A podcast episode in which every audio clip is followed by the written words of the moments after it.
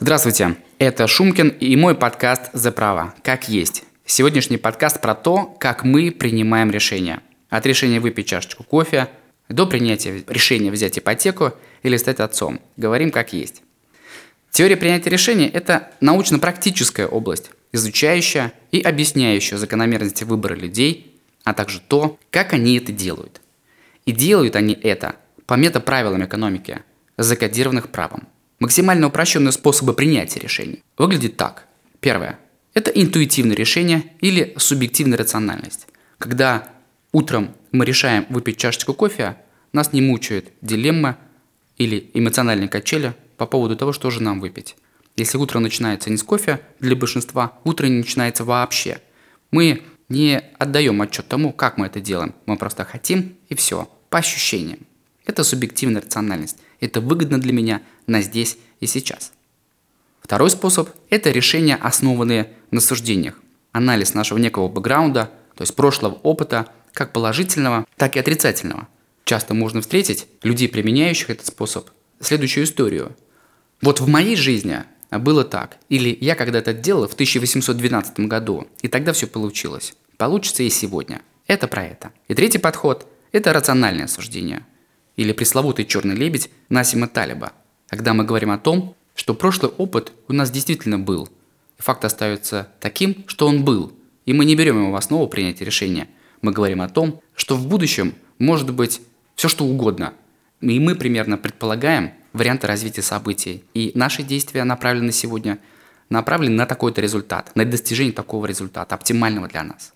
Все эти способы в чистом виде применяются далеко не всегда, а чаще всего все вместе. В одном из наших подкастов мы говорили, что риск и неопределенность не одно и то же. Сдернем вуаль с этой истории. Риск – это выбор в ситуации, когда все возможные варианты нам известны.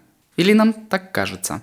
При этом один, как правило, один более предпочтителен, чем другие. Можем мы управлять такой ситуацией? Еще как, конечно. Например, подписание договора сторонами. Его либо исполнит, либо нет. Либо исполнит криво, то есть на 3,14, например. Что такое неопределенность? Неопределенность – это выбор, когда варианты нам неизвестны, так как подразумевается неопределенное количество вариантов.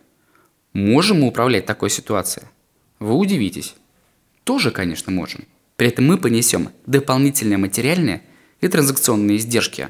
По транзакционными издержками мы понимаем те издержки, которые очень трудно или тяжело, или практически невозможно монетизировать. Это время, которое мы тратим на поиск нужной нам информации и на принятие этого решения.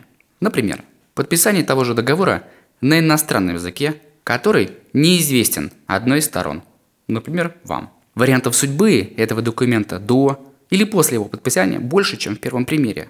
Как же превратить неопределенность в риск? Например, выучить этот язык или захантить нужного нам специалиста в области права и лингвистики. При этом это несколько удорожает ваше участие в этом проекте.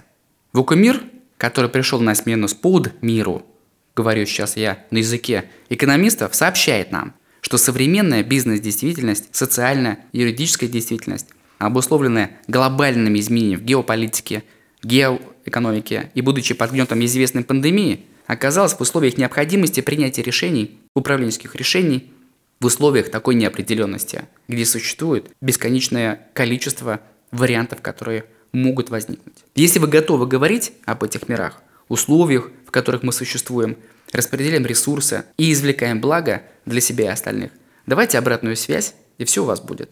А уже в следующем подкасте у нас первый гость. Это Шумкин. Пока.